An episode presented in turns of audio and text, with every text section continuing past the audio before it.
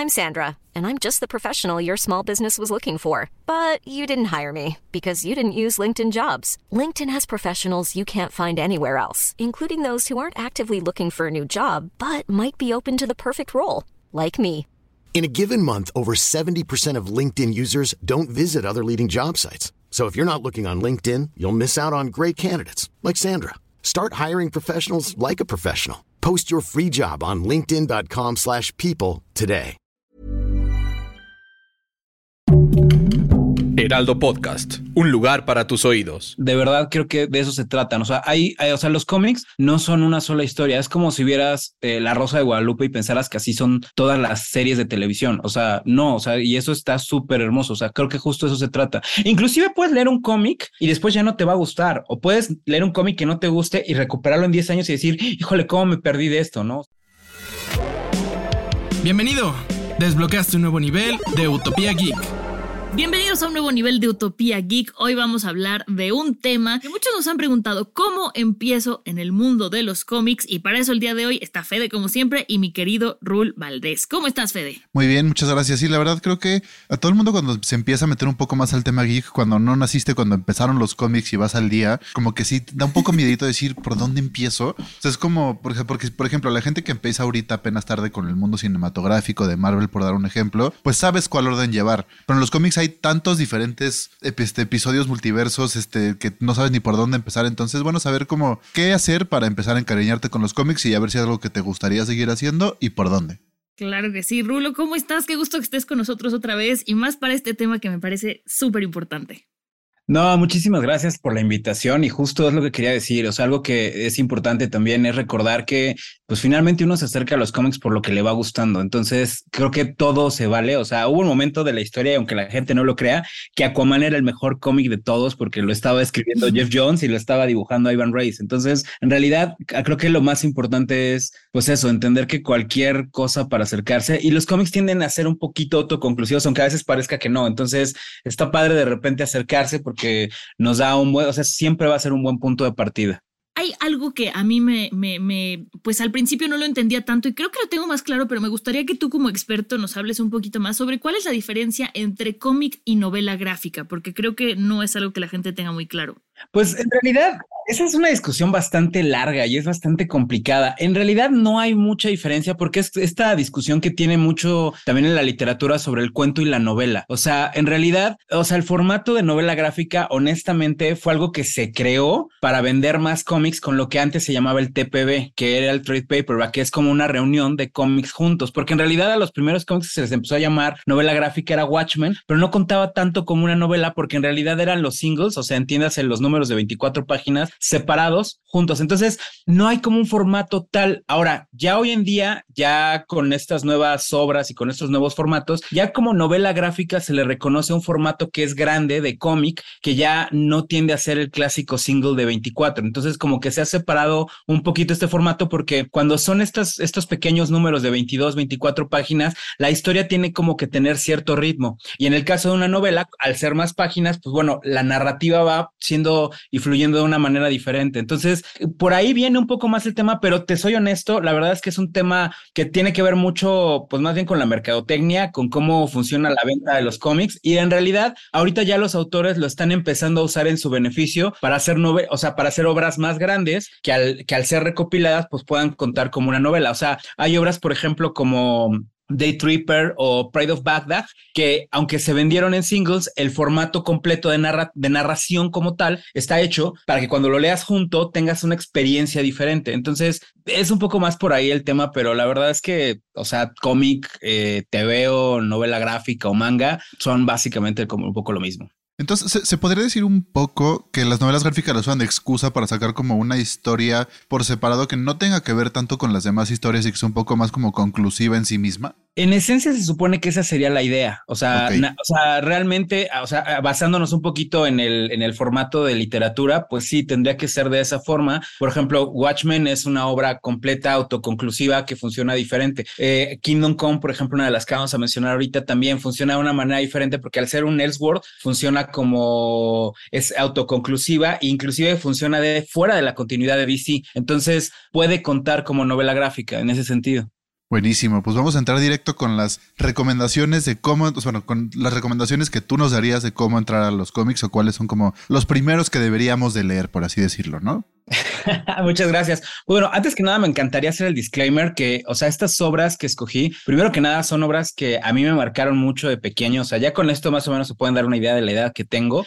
Y sí, no. Y la otra es también tienen mucho eh, contexto en el momento en el que salieron. Yo soy de una generación que viene casi toda de la muerte de Superman. Entonces, digamos que cuando Superman eh, muere, se genera un boom del cómic y este boom hace que se empiecen a generar nuevos Entonces, empezamos a, ver más las historias y, cada quien empezó ya con su caminito de o Marvel o DC, ¿no? Y algunos más eh, irse a lo indie y, y ahí es cuando la gente empieza como a separar sus gustos. Pero creo que para empezar, estos que voy a recomendar, aunque me hubiera encantado recomendar algunos como Day Tripper o Parade of Baghdad, creo que estos son muy genéricos como tanto para chavitos como para si quieres empezar a leer un cómic, creo que estas son buenas opciones como para darte eh, un poquito idea de, de, de una narrativa bastante interesante y divertida, ¿no? Sí, sí, estoy de acuerdo contigo. El primero es Green Lantern Emerald Twilight. ¿Este por qué en especial? Este, este es un cómic al que le tengo mucho cariño en particular, porque la verdad es que, eh, aparte de que me hizo ser fan de Linterna Verde, eh, me planteó mucho este, esta premisa de los superhéroes que se me hace muy interesante, que es qué pasa cuando el poder absoluto corrompe, ¿no? ¿Qué sucede cuando de repente Hal Jordan pierde su ciudad, pero con su anillo tiene la capacidad de recrearla? Y a partir de eso, vemos toda la caída del que supuestamente es el Linterna Verde más grande de todos, y es una historia que aparte envejece muy bien, porque vas viendo cómo se va corrompiendo su corazón y cómo se va. O sea, es la primera vez que el,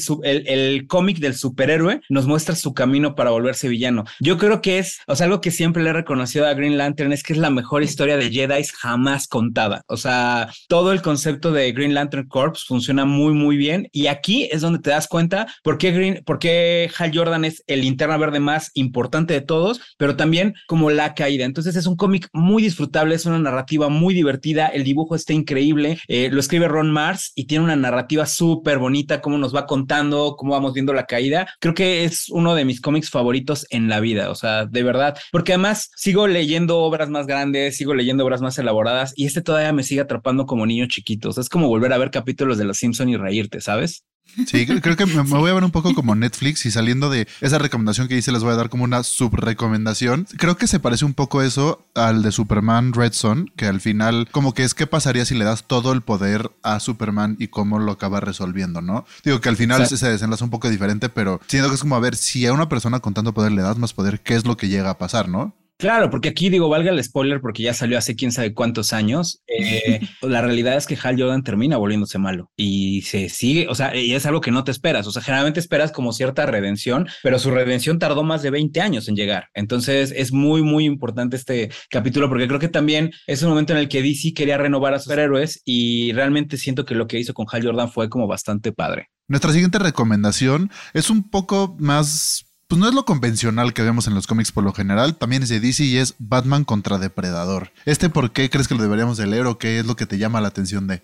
Ah, igual, tanto como Emerald Twilight como Batman contra Depredador son de esos cómics que te plantean muy bien. Una de las cosas padres de los crossovers, crossovers entiéndase que es cuando eh, dos superhéroes se juntan, que pueden ser de la misma compañía, pero en este caso son de diferentes. Entonces no hay nada más eh, pareciera dispar como Depredador con Batman, ¿no? Y en este caso es súper interesante porque creo que fue de los primeros cómics que leí. Digo, hay, hay muchas recomendaciones que podemos hacer, como las clásicas que son otra vez Killing Joke, Watchmen, Before Vendera. O sea, pero este en lo particular otra vez nos remonta mucho al por qué los cómics eran muy divertidos, ¿no? O sea, tenemos a Depredador que está cazando en Gotham City y entonces el único que lo puede tener es Batman. Y Batman claramente se va a ver superado por uno que es de los mejores cazadores del universo. Entonces, híjole, la verdad aquí hay que reconocer también que el arte de Andy Kubert hace que se vea espectacular cada página y cada panel te van llevando justamente por ir sintiendo esta oscuridad de Gotham, ver cómo se va mezclando bien el depredador,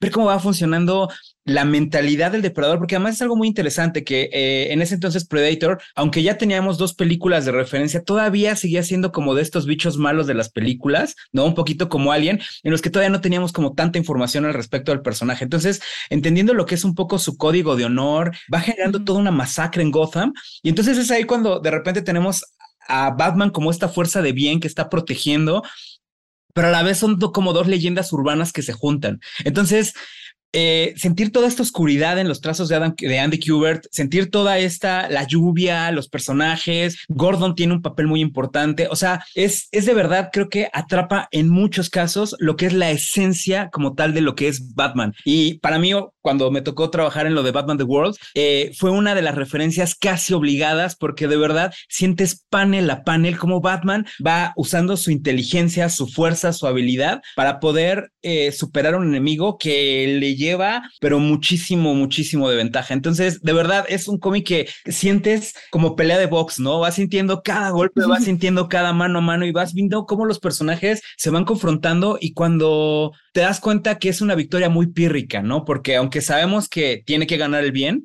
¿no? Sí nos quedamos con este sabor de, híjole, sí ganó, pero le costó un montón de trabajo. Entonces, es, es para mí uno de los cómics que, que igual, o sea, los puedo leer. Creo que una de las cosas con las que me basé para recomendar estos cómics son cómics que puede pasar el tiempo, pueden pasar los años y siguen pareciéndome joyas totalmente. O sea, disfruto leer cada página y en este caso, bueno, cada panel se vuelve una joya. O sea, creo que mi única referencia de un cómic que he disfrutado tanto panel por panel sería New Frontier de Darwin Cook, que bueno, creo que al final son tres recomendaciones y vamos a terminar haciendo como 100, pero justo, justo creo que, creo que es un poquito de lo, de lo, de lo padre, ¿no? Y este cómic creo que se disfruta de esa manera, ¿no? Cuadro a cuadro y cómo va funcionando todo junto es una joya, de verdad. Sí, justo. Me lo vendiste, la verdad. Iba a decir lo mismo, sí, me lo vendiste porque me, encanta Batman y justo, justo eso es lo que me gusta de Batman, que no es que sea como, por ejemplo, por eso no me cae también Superman, ya sé que voy a agarrarme haters en este comentario,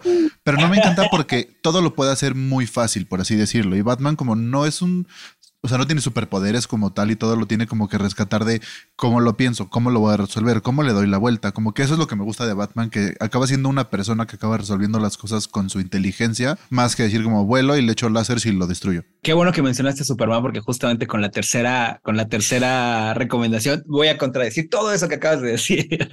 Pero bueno, por favor, Monse, cuéntanos. No, nada más te iba a decir que a mí también me lo vendiste, porque justo yo también me considero muy fan de Batman, pero las películas me lo han echado a perder poco a poco. No voy a repetir porque me parece que Ben Affleck es lo peor que le ha pasado a Batman, pero esto de que dices de encontrar la esencia de Batman en un cómic, me lo vendiste completito. Y ahora sí, vamos a desmentir a todo lo que acaba de decir Fede.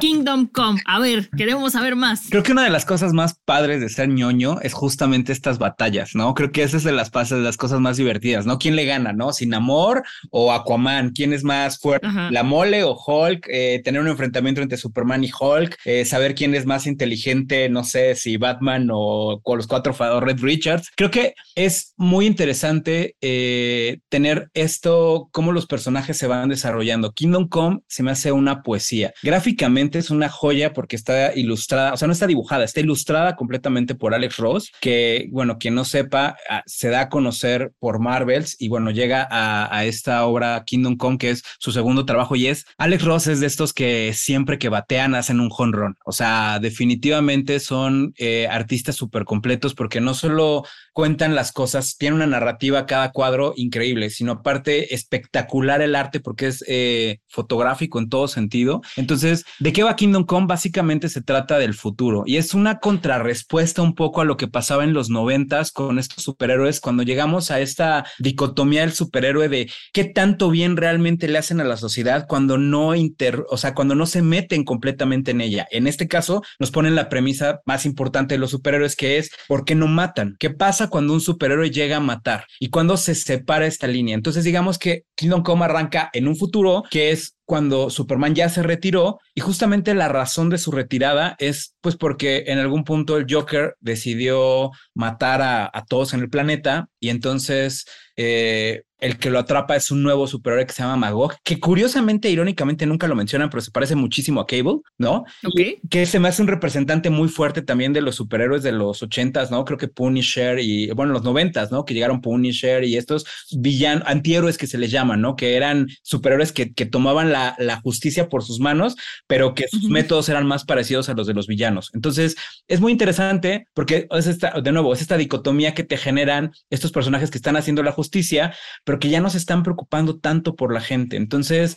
creo que aquí pasa y empiezas a entender que la fortaleza más grande que tiene Superman justamente es humanidad. Porque entiendes, a mí curiosamente me pasa al revés, uno de mis superhéroes favoritos siempre ha sido Superman y justamente es por esto, porque a la mayoría de los superhéroes siempre les tienen que pasar cosas malas para que decidan tomar una acción y una reacción para ser buenos o para hacer el bien o para tratar de provocar el bien. Y con Superman es totalmente lo contrario. Superman es una persona que crece huérfana, entonces crece en un hogar donde es querido, donde es apoyado, donde es eh, consentido, donde siempre lo están cuidando, lo están observando, ¿no? Es una persona que pues básicamente pues, es un dios sobre la tierra porque tiene todas estas habilidades increíbles y él decide usar estas habilidades para hacer el bien. No tendría por qué, porque no tiene necesidad y sin embargo decide hacer el bien. Y eso curiosamente lo escuché con Mark Wade hablando de Kingdom Come.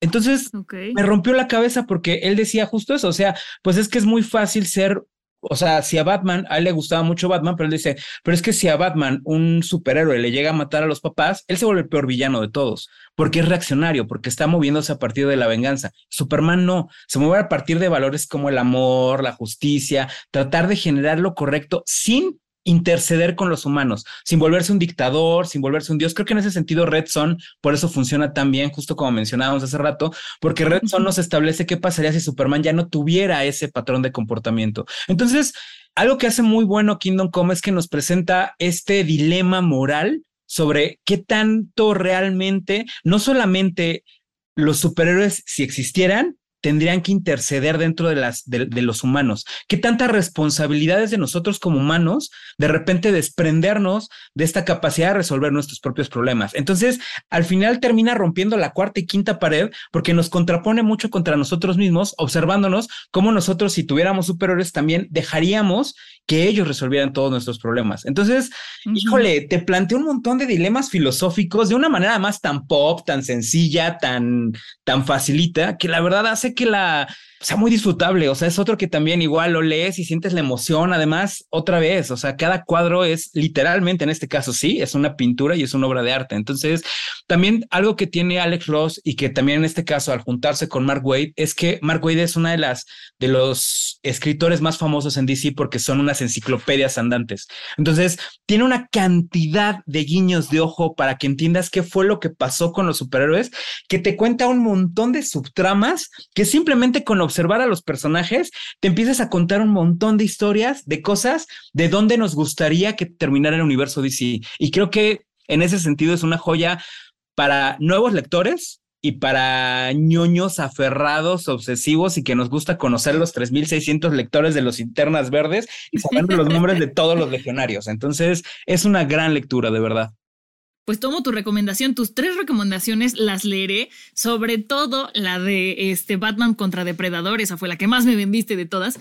Pero pasando a un tema más, eh, pues de moda, por así decirlo, que está de moda, sobre los cómics, también queríamos hacerte algunas preguntas sobre Sandman.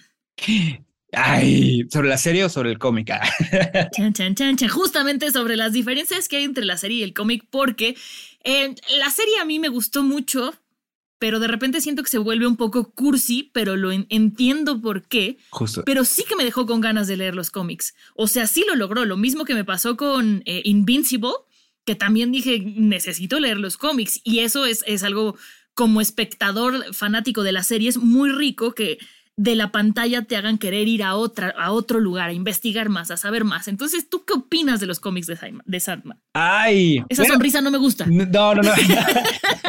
voy a empezar y, de verdad, voy a empezar con uno de los comentarios y por favor denme chance de explicarlo. Pero además uno de los más polémicos que hay y siempre que lo menciono termino siendo odiado por todas las comunidades frikis. Sandman es uno de los cómics más Hey, it's Danny Pellegrino from Everything Iconic. Ready to upgrade your style game without blowing your budget? Check out Quince. They've got all the good stuff shirts and polos, activewear, and fine leather goods, all at 50 to 80% less than other high end brands. And the best part? They're all about safe, ethical, and responsible manufacturing. Get that luxury vibe without the luxury price tag. Hit up quince.com slash upgrade for free shipping and 365 day returns on your next order. That's quince.com slash upgrade.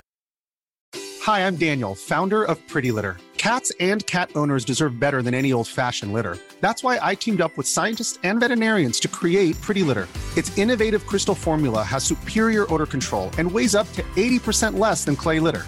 Pretty Litter even monitors health by changing colors to help detect early signs of potential illness. It's the world's smartest kitty litter. Go to prettylitter.com and use code ACAST for 20% off your first order and a free cat toy. Terms and conditions apply. See site for details. Sobrevalorados. Que...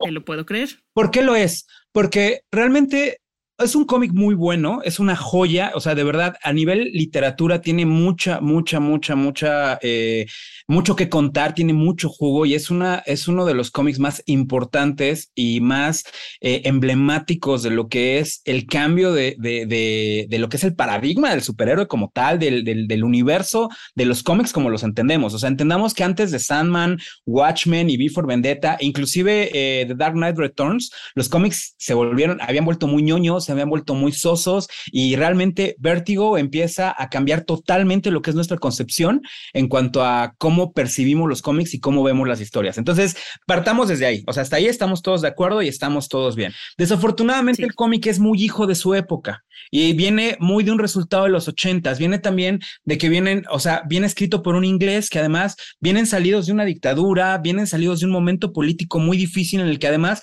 tenían mucha necesidad de expresar muchas ideas. Que ojo, eso no es algo malo. O sea, todo lo que estoy diciendo pareciera que es algo que funciona en contra, pero en realidad el problema que le veo a eso es que hace que inclusive el arte y, el, y, y sea muy sombrío, pero muy representativo de un momento de la, de la, de la vida. Entonces, es importante que veamos la diferencia porque creo que no es un cómic que envejece bien y que sea realmente para todos. Entonces, y yo creo que eso es algo que la serie y Neil Gaiman entendieron muy bien y siento que por eso cuando hicieron todas estas adaptaciones, siento que se liberaron de muchas cosas que Neil Gaiman yo creo que en su momento tenía que hacer para formar parte de un universo DC, para ser más comercial, para ser un poco más vendedor. Inclusive, por ejemplo, acaban de sacar una edición en pasta dura donde vemos el pitch que hizo, el pitch entiéndase que es la idea para vender del el proyecto de sí. Comics y vemos que él trae mucha referencia de Swamp Thing y trae mucha referencia de Alan Moore. Entonces está utilizando mucho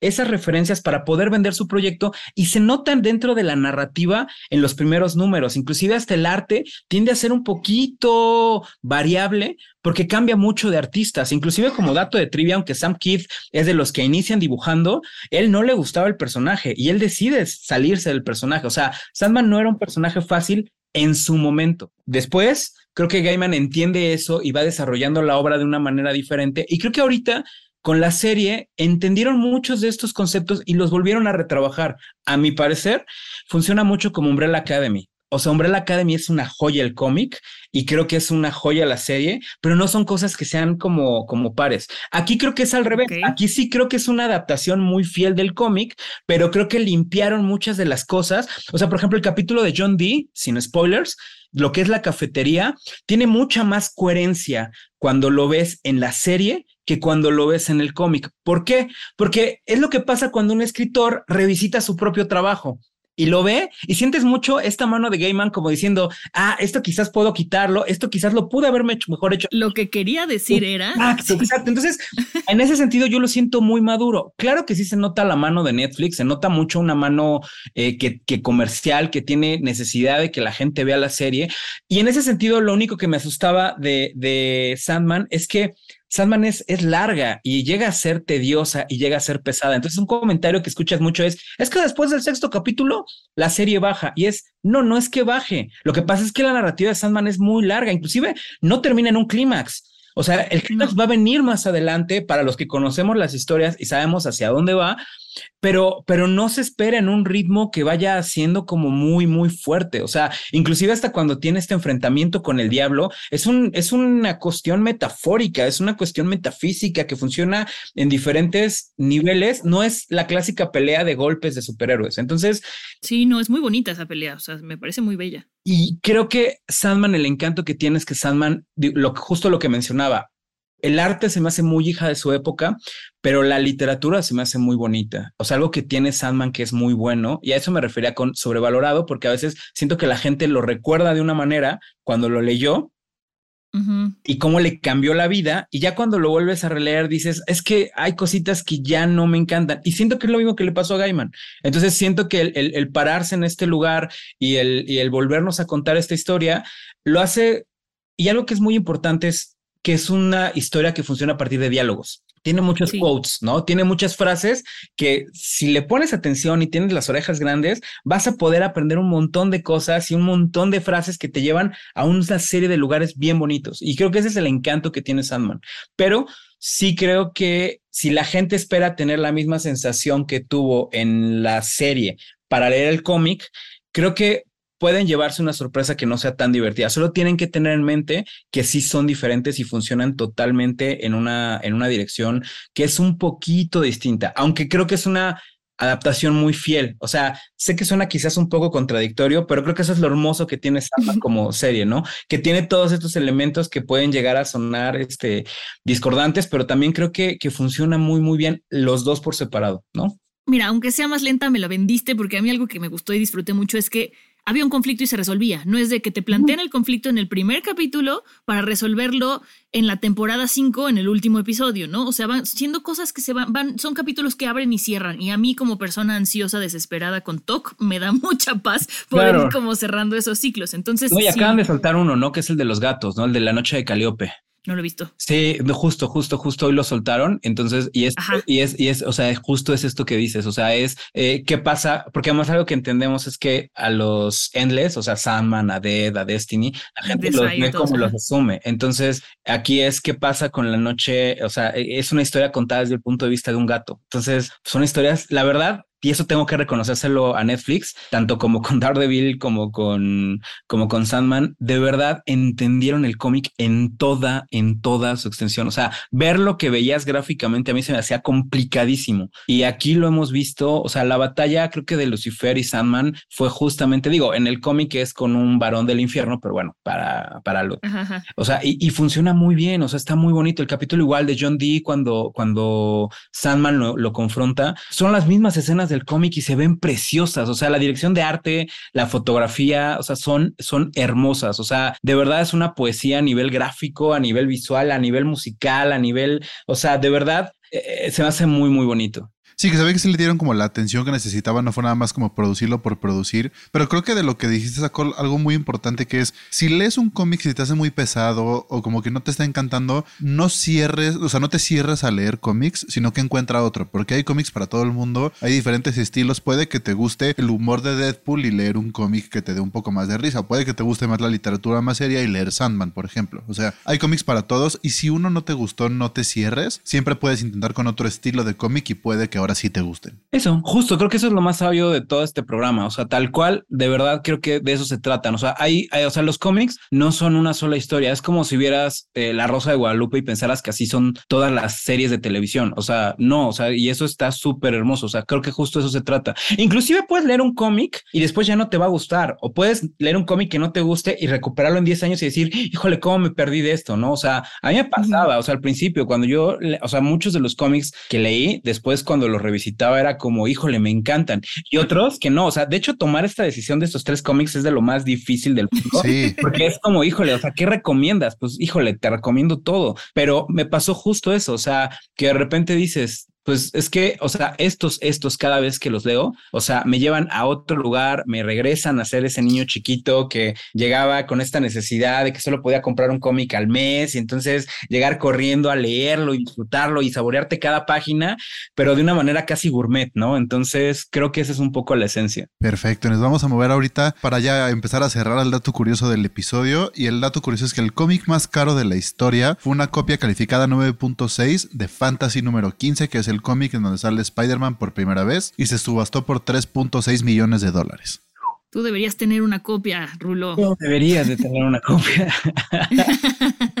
no, y aparte que bien, o sea, que bien guardado estaba que era 9.6. Sí, eso justo. Sí, porque para los que no sepan, bueno, pues obviamente los cómics se maltratan y las, y las calificaciones tienen que ver mucho con el estado en el que está conservado. obviamente, mientras más tiempo una edición de las primeras, porque a veces te puedes encontrar una, pero está tan rota o está tan lastimada que no vale tanto, ¿no? Exacto. Sí, claro. Claro. Pues muchísimas gracias, Rulo. La verdad es que sí habíamos tenido muchas ganas de hacer un, un episodio de introducción al cómic, porque hemos hablado mucho de cómics, pero no de cómo introducirse en este mundo, cómo iniciar en este mundo. Y el tema de Sandman era obligadísimo. Muchísimas gracias por compartir otra vez con nosotros tu experiencia y tu sabiduría en el mundo de, tu maestría en el mundo de los cómics. Ah, bueno. No, muchas gracias a ustedes por invitarme. La verdad es que siempre es un gusto y ahora sí que un honor estar aquí con ustedes. No, muchísimas gracias. Y bueno, nos pueden encontrar en Facebook, Instagram y TikTok como arroba heraldo podcast. A mí me encuentran como fbanos-sound. A ti, Monse, te encuentran como Monsecir89, ¿verdad? Exactamente. ¿Y a ti, Rulo? Como Rulo-Valdés con doble S en cualquier red social. Buenísimo. Ya saben que sale el bonus todos los viernes y un episodio completo todos los lunes. Nos escuchamos a la siguiente.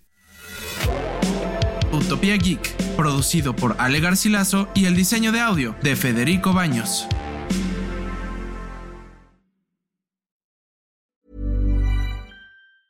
Mom deserves the best, and there's no better place to shop for Mother's Day than Whole Foods Market. They're your destination for unbeatable savings, from premium gifts to show-stopping flowers and irresistible desserts. Start by saving 33% with Prime on all body care and candles. Then get a 15-stem bunch of tulips for just $9.99 each with Prime. Round out Mom's menu with festive rosé, irresistible berry chantilly cake, and more special treats. Come celebrate Mother's Day at Whole Foods Market.